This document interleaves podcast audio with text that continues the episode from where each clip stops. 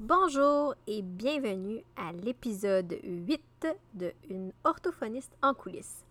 Aujourd'hui, je suis un petit peu fébrile parce que c'est comme un, épisode officiel, euh, plus théorique, mais euh, je suis vraiment contente de le présenter. En fait, j'avais déjà parlé dans mon épisode d'introduction que je voulais euh, vous présenter plus, euh, en fait, que je voulais pouvoir vous partager mes apprentissages quand je faisais des lectures, soit d'articles scientifiques, de livres ou de documents intéressants. Puis au départ, je le faisais, euh, je le faisais euh, avec Instagram, dans les stories Instagram. Sauf qu'à un moment donné, dans les stories Instagram, je suis limitée. Fait que je me suis dit que j'allais pouvoir le mettre dans mes podcasts. Et c'est là que l'idée est venue de faire vraiment des épisodes plus récurrents possiblement un à deux par mois, où je vais vraiment prendre une lecture que j'ai lue, que j'ai particulièrement appréciée, euh, que j'ai lue pour cheminer dans mon cheminement professionnel, pour pas faire un mauvais jeu de mots. Euh, et où je vais prendre le temps de vous la décortiquer, faire le résumé de l'article, faire euh, vous partager l'information qui a été, qui a été j'ai trouvé intéressante. Puis c'est quoi le lien que j'ai fait? C'est quoi les réflexions que j'ai faites avec ça? Fait que ça va être un petit peu mes capsules euh, scientifiques, si je peux dire, plus théoriques. Euh, en lien, c'est sûr, je, on se le cachera pas, c'est en lien beaucoup avec ma pratique à moi parce que j'ai pas tendance à lire autant sur des sujets de façon aussi approfondie plutôt sur des sujets qui touchent des clientèles que, avec lesquelles je travaille moins, même si des fois je vais lire un petit peu. Euh, fait que c'est sûr qu'on s'entend que ces capsules-là vont toucher davantage tout ce qui est de l'ordre de l'apprentissage, de la clientèle d'âge scolaire, euh, chez les plus vieux même aussi. Mais ça peut être pertinent si c'est des clientèles qui vous intéressent. Donc, euh, sans plus tarder, je vous présente une étude que j'ai lue dernièrement sur les habiletés d'autodétermination chez les jeunes d'âge post-secondaire. Vous écoutez une orthophoniste en coulisses, un podcast pour les professionnels touchant de près ou de loin au langage et qui veulent mieux gérer leur pratique et comprendre les enjeux actuels reliés au développement du langage et aux apprentissages scolaires.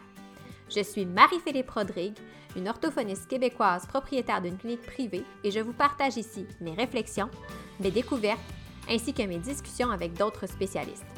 Mon but? Vous aider à mieux comprendre la réalité actuelle et les enjeux qui entourent l'orthophonie et vous donner des outils afin d'optimiser votre pratique.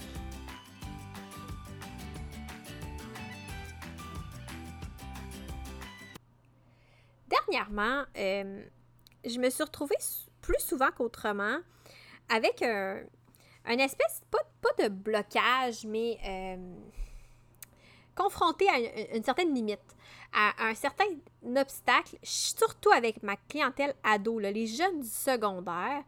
En fait, ce qui arrivait, c'est que je trouvais que les jeunes avaient beau avoir plein d'outils, plein de stratégies qu'ils avaient accumulées dans les dernières années, avec moi ou avec d'autres, ils les appliquaient pas, ça généralisait pas. Euh, des fois, j'avais comme l'impression, même des fois, de patiner pour deux.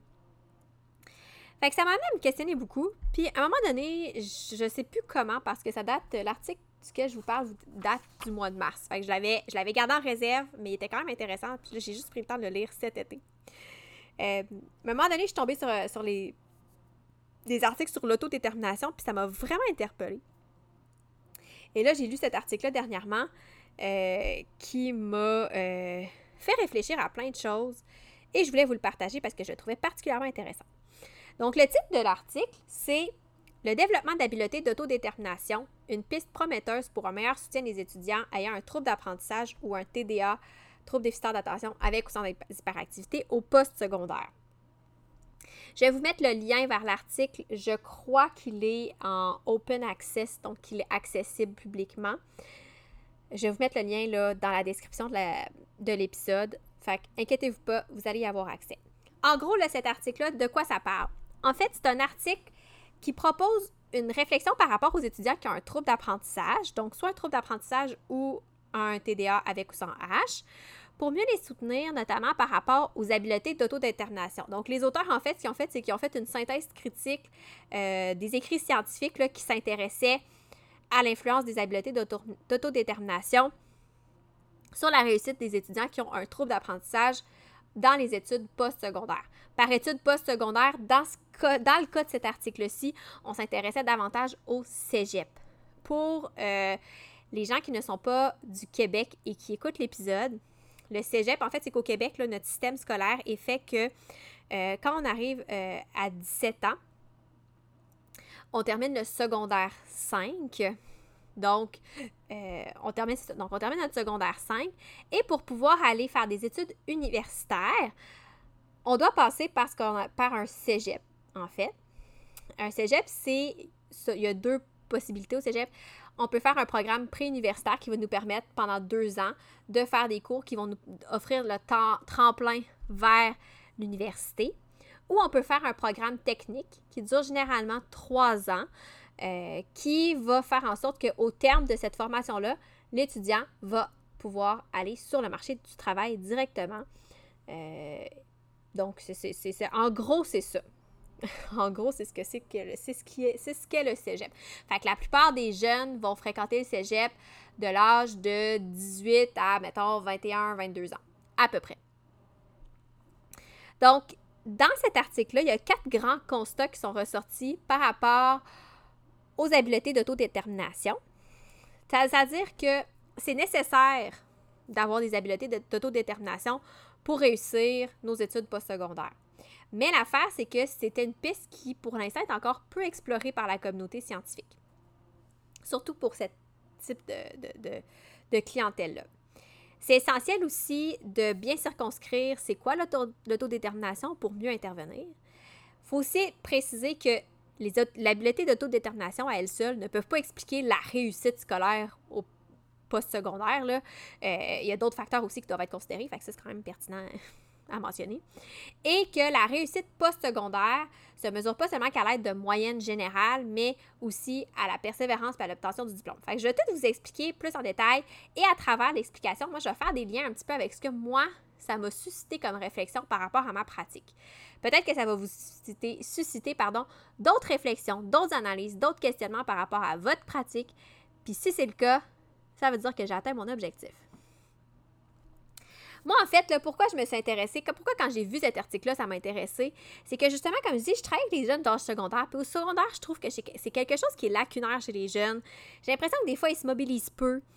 Euh, tu sais, il arrive à un moment donné où ils, veulent l'autonomie, ils veulent la liberté, mais il y a des responsabilités qui viennent avec, puis on leur enseigne comme pas nécessairement ça. On a l'impression, moi j'avais l'impression des fois qu'en tant qu'orthophoniste, ce que je faisais avec eux, ça servait juste pas euh, en dehors des murs de mon bureau, ça généralisait pas. Puis c'est pas parce que la généralisation, ils n'étaient pas capables de la faire dans le sens où quand j'étais à côté d'eux, ils le font, mais par eux-mêmes, ils appliquaient pas forcément ces stratégies-là pour mieux réussir, par exemple, pour bien compenser leurs difficultés. Fait que moi, je me disais, comment, comment je peux, là, mieux comprendre ça, cette espèce de cette espèce d'impression d'absence de motivation.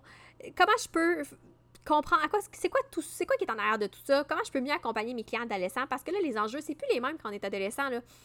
quand on est quand on accompagne des jeunes enfants préscolaires primaires ben on leur apprend des stratégies, mais quand ils arrivent à l'adolescence, qu'est-ce qu'on veut? C'est qu'on veut qu'ils deviennent autonomes dans leurs apprentissages. Puis on le voit déjà avec le système scolaire. Euh, on, les outille correctement, mais on veut qu'ils soient capables de prendre eux-mêmes ces outils-là, qui ont déjà même souvent depuis le primaire, et qu'ils puissent les utiliser puis comprendre à quoi ça sert dans différentes sphères de leur vie. Fait que moi, je me disais, je, peux bien leur donner tous les outils, mais comment moi, je peux les aider à ce qu'ils soient plus autonomes? Parce que là, clairement, c'est là c'est là où je me butais à un mur dans ma pratique et ça devenait, pour moi, un peu irritant, un peu choquant. Pas, pas parce que j'aimais pas mes clients, au contraire, mais je me disais, il y a quelque chose que j'ai pas compris qui fait en sorte que je suis pas capable d'aller plus loin. Et en lisant cet article-là, j'ai réalisé quelques petits trucs. Je vais vous partager quelques statistiques que j'ai trouvées super intéressantes dans ma lecture. Ça disait que les étudiants qui ont un handicap soit un trouble d'apprentissage ou un TDA, ont un taux de diplomation comparable à celui de leurs collègues qui n'ont pas de handicap. Donc, mettons chez les euh, eux qui ont, un trouble d'apprentissage, 55% des jeunes ont un diplôme préuniversitaire, versus 54,5% chez les jeunes qui n'ont pas de difficulté d'apprentissage, pas de trouble d'apprentissage. 53,2% des jeunes qui ont un trouble d'apprentissage ont un diplôme technique versus 51,7 pour ceux qui n'ont pas de trouble d'apprentissage. Par contre, les jeunes qui ont un handicap, donc qui ont un trouble d'apprentissage, vont prendre en moyenne une session de plus pour obtenir leur diplôme. Ce qui, en fait, n'est pas un problème en soi. Mais je trouvais ça intéressant de voir que finalement, là, sais, le, trouble en soi, oui, peut expliquer certaines difficultés, mais en bout de ligne, le taux de diplomation est comparable. C'est quand même très intéressant. Par contre, quelque chose de, qui m'a quand même frappé, c'est que les étudiants qui ont un trouble d'apprentissage ont une cote R. Une cote R, encore une fois, pour ceux qui ne savent pas c'est quoi, qui ne connaissent pas le système scolaire québécois, c'est la moyenne pondérée des notes euh, obtenues dans les cours euh, de cégep. Euh, donc, les élèves, les étudiants qui ont un, trouble d'apprentissage ont une cote R significativement inférieure à celle des autres étudiants en situation de handicap, donc d'autres types d'handicap qu'un trouble d'apprentissage. On pourrait parler par exemple d'un handicap physique ou des choses comme ça, ou de leur père sans handicap. Quand même. Fait que le taux de diplomation est là, mais la moyenne n'est peut-être pas la même. Mais ils ont leur diplôme quand même.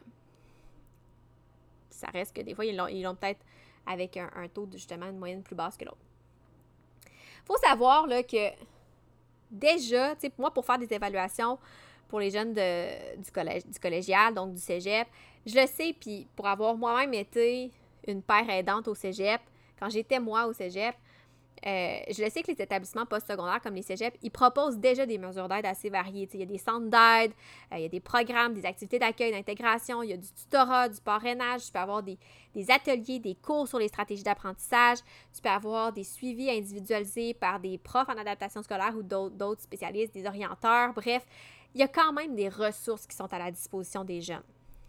Le problème, ce que l'étude rapportait, c'est que ces ressources-là sont à peu près inutilisées par les élèves à risque, donc la clientèle cible.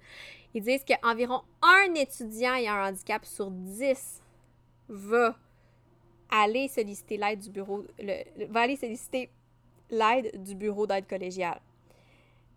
43% de ces personnes-là, donc du 1 sur 10, disent ben moi je suis allée chercher de l'aide juste pour avoir mes accommodements. Puis il y en a seulement 2% qui ont fait appel aux autres services offerts pour pouvoir euh, optimiser leurs apprentissages puis euh, s'assurer d'avoir un bon support. Fait que vous vous rendez compte que il y a des difficultés, les services sont là, sont pas utilisés. Moi, quand je disais ça, je me disais, clairement, il y a un problème. Puis ça, je trouve que ça reflète déjà ce que je voyais chez mes jeunes du secondaire de me dire, ils ont les outils, ils les utilisent pas, ça marche pas, qu'est-ce qui se passe? Puis, l'hypothèse, en fait, que, les, euh, que les chercheurs mettaient de l'avant, qui faisait beaucoup de sens à mon avis, puis qui m'a fait réfléchir beaucoup à mon rôle, justement, surtout avec mes jeunes du secondaire, pour bien les préparer à prendre en main leurs difficultés, c'est que les, chercheurs qui ont, qui ont fait cette, recension d'écrit-là ont, ont, mis de l'avant qu'au cégep, ce qui arrive, c'est que quand les jeunes arrivent avec un trouble d'apprentissage au cégep, ils sont confrontés à un nouveau modèle de service. Parce que durant la formation générale des jeunes, c'est-à-dire primaire, secondaire,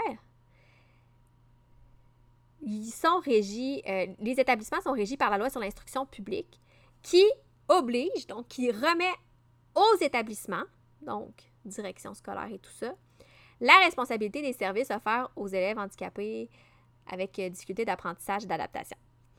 Fait que l'élaboration d'un plan d'intervention scolaire pour les élèves en difficulté d'apprentissage, ça revient, c'est de la responsabilité de la commission scolaire des écoles. Ce qui n'est pas le cas au cégep. Les cégeps ne sont pas régis par cette loi-là. Donc, ils n'ont pas cette responsabilité-là. Autrement dit, tout au long de leur parcours au primaire et au secondaire, ben là, les élèves qui ont un trouble d'apprentissage, ils ont eu ils ont bénéficié d'un ensemble de services complémentaires, plein de modèles de services, des mesures d'aide par le biais de leur plan d'intervention scolaire. Mais comme l'élaboration du plan d'intervention scolaire puis le choix à la mise en place des services s'incombe à l'école, ben ces élèves-là, ils n'avaient même pas besoin de demander les mesures. Ils n'avaient même pas besoin, même le trois quarts du temps, ils n'avaient même pas besoin de s'impliquer dans le processus. Euh, fait qu'ils obtenaient des services sans avoir à les demander ou sans que leur participation soit nécessaire. Fait alors que c'est ça qu'on attend d'eux au cégep, puis ce qui arrive, c'est quand ils arrivent au cégep, ben, ils sont pas habitués à soutenir tout le processus de demande. Ils n'ont jamais eu à le faire. Fait que ça, c'est considéré comme une principale barrière pour la demande d'aide, pour la réussite au poste secondaire. Puis on s'entend-tu qu'une autre, une autre euh, statistique qui m'a. Ben, en fait, ça m'a pas vraiment surpris parce que de, par expérience, je, le sais, mais ça, ça disait que moins du tiers des élèves participent à l'élaboration du plan d'intervention scolaire. Fait que, tu sais, ça m'a pas surpris parce que ça m'est jamais arrivé de participer à un plan d'intervention scolaire avec l'équipe école puis les parents et que le jeune soit là. Jamais. Pourtant, je me dis, ça doit être une. c'est déjà la première. Le, premier pas vers l'autodétermination. Parce que si le jeune peut comprendre à quoi ça sert son plan, à quoi ça. Pourquoi on lui donne du temps supplémentaire, il, y a tous ces outils-là, mais moi, le trois quarts de mes jeunes, ils savent pas pourquoi ils ont ça. Puis quand je leur demande, ils peuvent même pas me le dire. Fait qu'ils l'utilisent pas. Si, pourquoi j'utiliserais quelque chose si je sais pas à quoi ça me sert? Je vois pas la pertinence. C'est d'ailleurs une des raisons pour laquelle moi, je demande toujours, toujours, toujours, toujours à ce que mes jeunes clients soient présents quand je parle de leurs difficultés, puis que je me gêne pas pour l'expliquer, mettre les bons termes, puis expliquer les termes, puis poser des questions directement aux jeunes. Même quand les parents sont plus réticents, j'ai des parents qui me disent, ben, voyons, tu sais, me semble, ça va pas faire euh, qu'il va se sentir plus mal si tu. Ben non, justement, il va mieux comprendre, il va mieux se comprendre. Fait que c'est un peu ça, j'ai fait comme oh OK, tu sais, clairement, il y a cet élément-là qui fait en sorte que on les a pas formés les jeunes au secondaire. Peut-être qu'on aurait formé un petit peu plus là. Je me suis dit ben dans ma pratique, qu'est-ce que je pourrais faire? Ben déjà d'intégrer les jeunes dans mes remises de résultats, dans la présentation du plan d'intervention, de discuter avec eux, de leur poser des questions, savoir s'ils ont compris, de leur demander si eux, ils ont des besoins particuliers. C'est une façon de les, les amener tranquillement à développer cette, cette habileté d'autodétermination-là. Euh, d'ailleurs, c'est ça, dans, l'article, justement, ils ont mis de l'avant plusieurs concepts associés à l'autodétermination pour favoriser la réussite des élèves avec troubles d'apprentissage, donc l'autonomie, la participation à la prise de décision individuelle, la participation à la gestion des services offerts. Euh, dans le fond, pourquoi? Parce que les habiletés d'autodétermination, c'est quoi dans le, dans le fond? C'est que c'est une combinaison d'habiletés, de connaissances, de croyances qui vont faire en sorte qu'une personne est capable de s'engager dans une perspective d'avenir à long terme et de s'auto-réguler puis d'avoir des comportements autonomes pour aller vers cette perspective-là qui, dans ce cas-ci, est la réussite scolaire. Toutes les études qui étaient analysées par ces chercheurs-là faisaient ressortir un consensus qui était que c'est nécessaire d'avoir des habiletés d'autodétermination pardon, pour réussir ces études postsecondaires. Euh, il y a des évidences qui ont montré l'effet positif de l'autodétermination sur les perspectives d'avenir, mais les habiletés d'autodétermination, je pense que vous l'avez deviné, sont limitées chez plusieurs étudiants en, situation de handicap qui accèdent aux études postsecondaires. L'étude proposait, ben, la recension des écrits proposait différentes pistes pour guider les étudiants à développer ces habiletés. Puis ça, j'ai trouvé ça intéressant parce que je me suis questionnée à chaque fois qu'il y avait une piste, je me suis dit, qu'est-ce que moi je peux faire en tant qu'orthophoniste? Au privé, auprès des clientèles, oui, post-secondaire, mais secondaire surtout, pour les amener à développer ces habiletés-là pour que quand ils vont accéder aux études postsecondaires, ils soient déjà plus outillés, plus habilités à aller chercher l'aide dont ils ont besoin.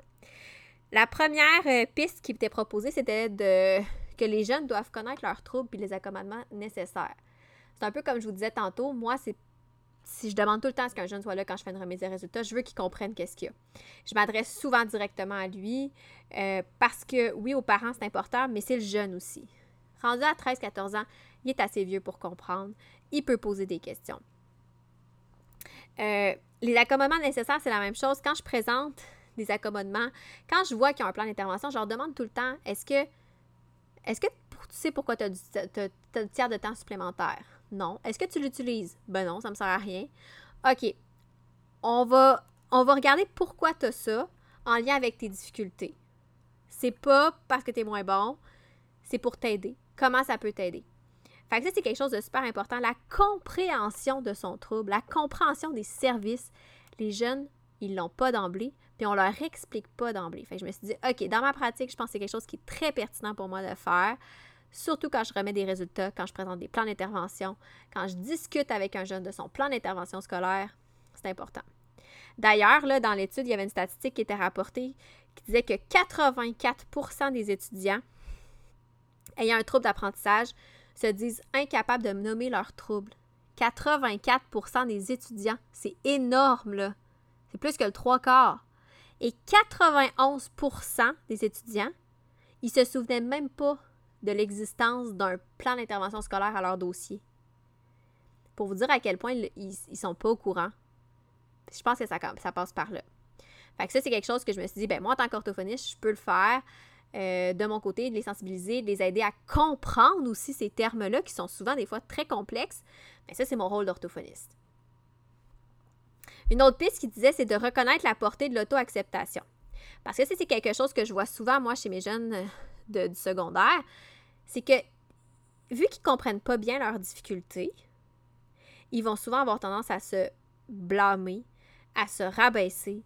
Et là, ben, on n'est pas dans l'autodétermination, on est dans des pensées euh, de sabotage, dans des croyances limitantes, euh, qui ne donnera pas le goût aux jeunes d'aller chercher de l'aide parce que lui, souvent, ce, souvent, ce qui arrive, c'est que mes jeunes, ils, dans leur façon de, le discours qu'ils tiennent envers eux-mêmes, c'est comme si pour eux, ils sont pas intelligents puis il n'y a rien à faire. Fait que si on leur explique autrement, ils vont peut-être être plus enclins à accepter leur situation et d'aller chercher les moyens pour pallier aux difficultés qu'ils vivent. Une autre piste qui était proposée, puis j'ai trouvé ça super intéressant, euh, c'est de comprendre la nécessité, de faire comprendre aux jeunes la nécessité de persévérer au-delà des obstacles. Combien de fois j'ai eu des clients dans ma pratique qui me disaient ça sert à rien, c'est un peu, ça rejoint un peu le point précédent, là. ça sert à rien, je suis pas bon, je suis pas intelligent, j'arriverai pas, je suis poche, je suis ci. Ça donne pas le goût de persévérer.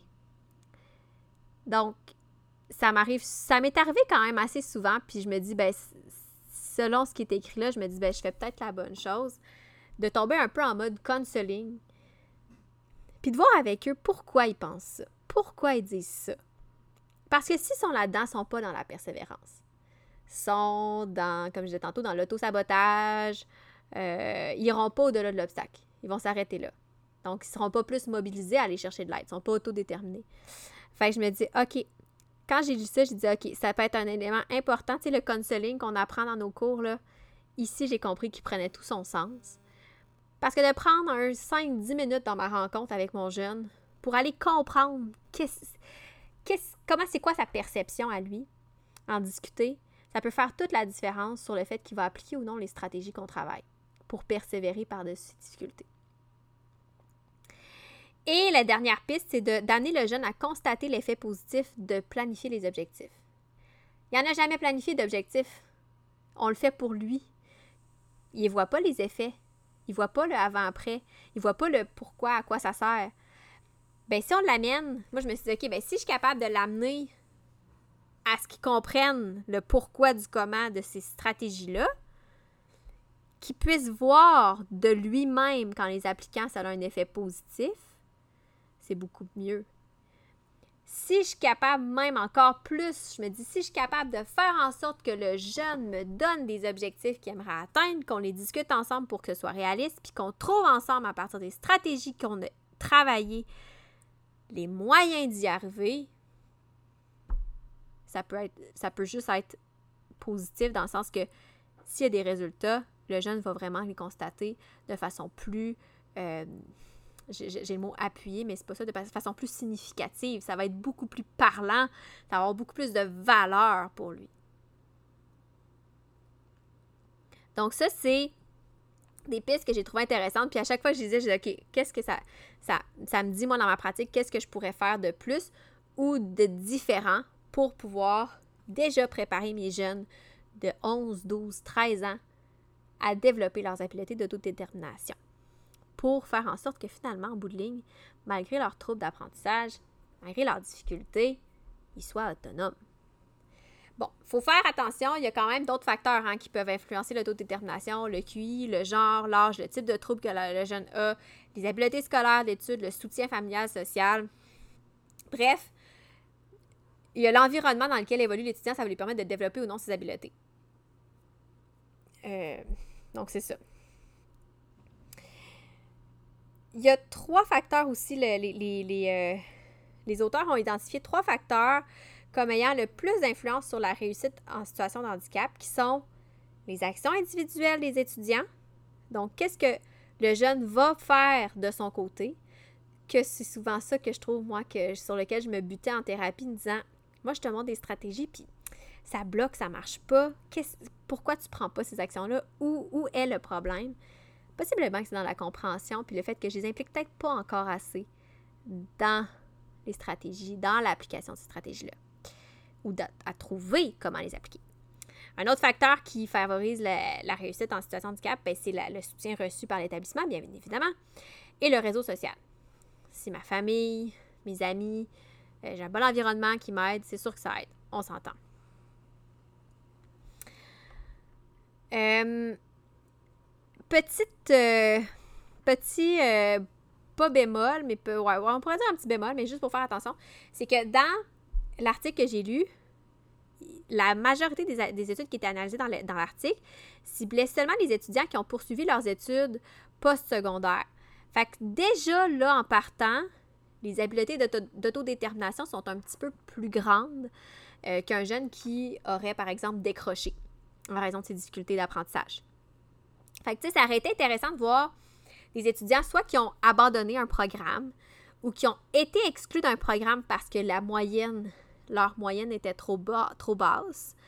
Euh, c'est sûr que, comme j'ai dit tantôt, la moyenne plus faible, c'est pas le meilleur prédicteur de réussite des étudiants en situation de handicap parce que ça veut pas dire que parce qu'il y a une moyenne plus faible, il persévérera pas jusqu'à l'obtention de son diplôme, ni qu'il n'y a pas d'habileté d'autodétermination. D'ailleurs, qu'on a vu que c'est vraiment, le taux de diplomation est quand même sensiblement le même chez les, étudiants avec trop d'apprentissage versus ceux qui n'en ont pas.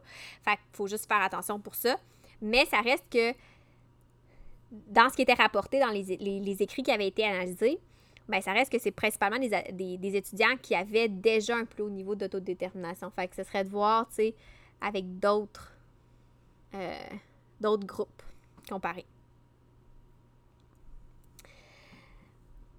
Donc, ce qui ressortait de toute cette étude-là, cette analyse plutôt-là d'études, c'est qu'au niveau postsecondaire, ben, en fait, l'étudiant doit faire preuve d'autonomie, puis se responsabiliser dans son rôle d'étudiant, mais aussi face à sa situation de handicap, qui est super important.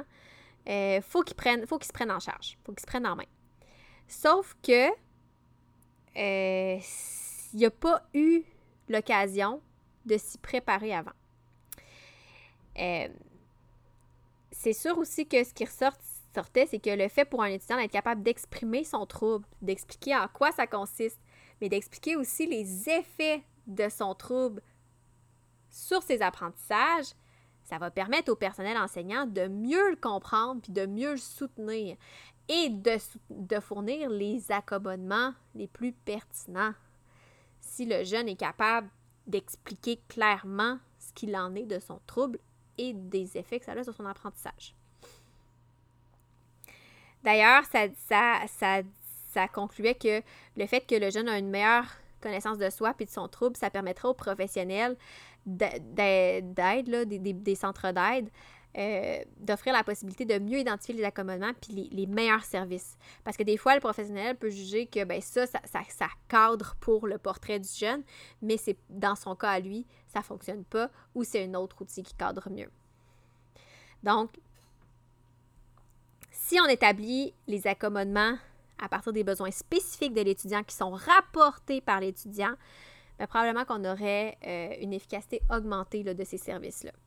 Fait qu'il faut, on constate donc que le développement des habiletés d'autodétermination, ça devrait se faire avant l'arrivée des jeunes au cégep parce que ça leur prend. Il faut qu'ils comprennent c'est quoi leur trouble, faut qu'ils comprennent c'est quoi l'impact que ça a sur leur apprentissage. Et ça, ça se fait pas en une semaine. Ça se fait à long terme. C'est étalé dans le temps. Donc, cet article-là, moi, j'ai trouvé super intéressant parce que euh, ça m'a ouvert la porte sur un, pan de ma pratique que, euh, pas quand je néglige, mais qu'on a tendance à sous-estimer puis qui est tellement important, qui est le fameux counseling. Je trouve que ça, ça rejoint 100% le counseling. Ça rejoint d'aller chercher les perceptions du client, du jeune, d'en discuter avec lui, puis ça fait partie aussi de notre travail. D'ailleurs, justement, la, conclusion disait, il n'y a pas juste les centres d'aide qui vont pouvoir mieux aider les jeunes, si les jeunes connaissent mieux leurs troubles, euh, puis les, expriment mieux leurs besoins, nous aussi, en tant qu'orthophonistes, on va pouvoir mieux les aider. Fait que je me suis dit, ça va me permettre de considérer le portrait plus large que juste les stratégies, puis de me dire, OK, j'ai enseigné des stratégies. Puis si ça marche pas, c'est pour quelle raison? Je pourrais peut-être aller creuser, voir qu'est-ce que le jeune comprend de sa situation. Comment le jeune, il perçoit ses apprentissages? Comment il perçoit cette stratégie-là?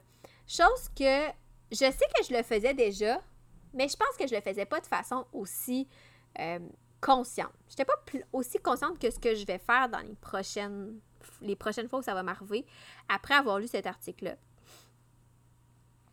Ça m'a aussi permis de dire, de me dire, OK, clairement, je pourrais avoir une vision à plus long terme quand j'élabore mon plan d'intervention et quand je le présente.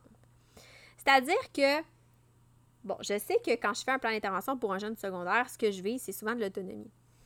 Je vais enseigner des nouvelles stratégies, mais souvent on va récupérer des stratégies qu'il a déjà apprises pour qu'il les applique dans son milieu et tout.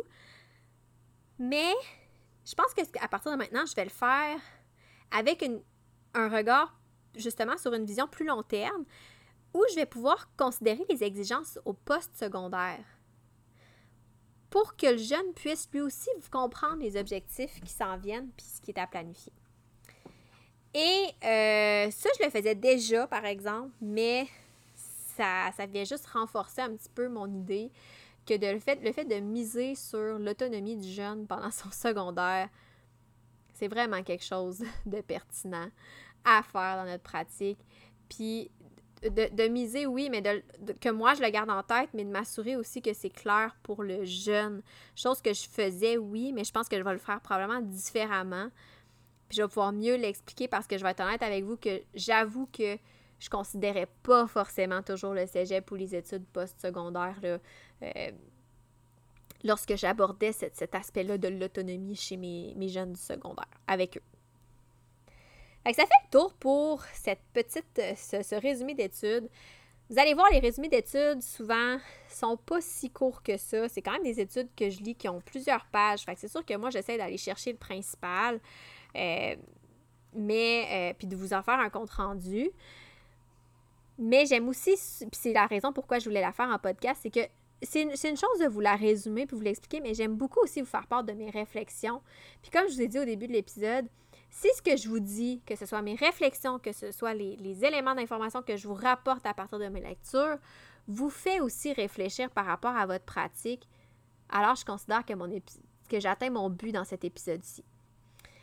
Donc, euh, vous allez en avoir de temps en temps des épisodes d'études parce que de un, j'aime des épisodes théoriques plutôt. De un, j'aime vraiment ça.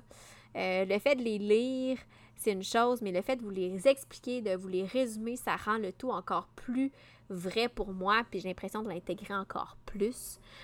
Euh, donc, c'est sûr que je vais en, refaire. Si vous avez des textes, euh, des recherches, des articles scientifiques, des, articles tout court, des livres, des ouvrages que vous jugez intéressants, vous dites Ah, ça, ça serait le fun, j'aimerais ça avoir son, son, son son de cloche, ses réflexions par rapport à cet article-là. N'hésitez pas à me les envoyer. Sincèrement, j'en ai une belle collection, sauf que je vais vous avouer que je vais cibler. Euh, j'ai lu, ben j'ai lis pas toutes. J'en accumule toujours plus que ce que j'ai le temps de lire, bien évidemment. Mais euh, je choisis souvent ceux-là qui me parlent le plus par rapport à ma pratique pour faire avancer ma réflexion. Donc, si vous en avez, vous dites Ah, moi, ça, ça me fait réfléchir. Peut-être que moi aussi, ça va me faire réfléchir. N'hésitez pas à me les envoyer. Je suis toujours preneuse. Sur ce, si vous avez aimé l'épisode plus théorique, la capsule scientifique, si je peux dire, euh, du podcast, n'hésitez pas à euh, laisser une note ou un commentaire parce que moi, ça va vraiment m'aider, ça va me pister à savoir est-ce que c'est c'est quelque chose qui vous intéresse, la façon que c'est présenté et tout. Et évidemment, ben, quand vous laissez une note sur l'épisode ou un commentaire, ça fait monter le podcast dans le classement, ce qui fait qu'il va être plus accessible à un plus grand nombre de professionnels, que ce soit des orthophonistes, des orthopédagogues, des logopèdes, euh, des psychologues, neuropsychologues, ergothérapeutes, etc.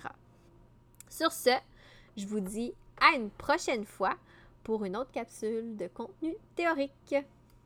Pour en apprendre plus sur les coulisses de l'orthophonie et sur mes projets, je vous invite à me suivre sur mes réseaux sociaux mentionnés dans la description de l'épisode.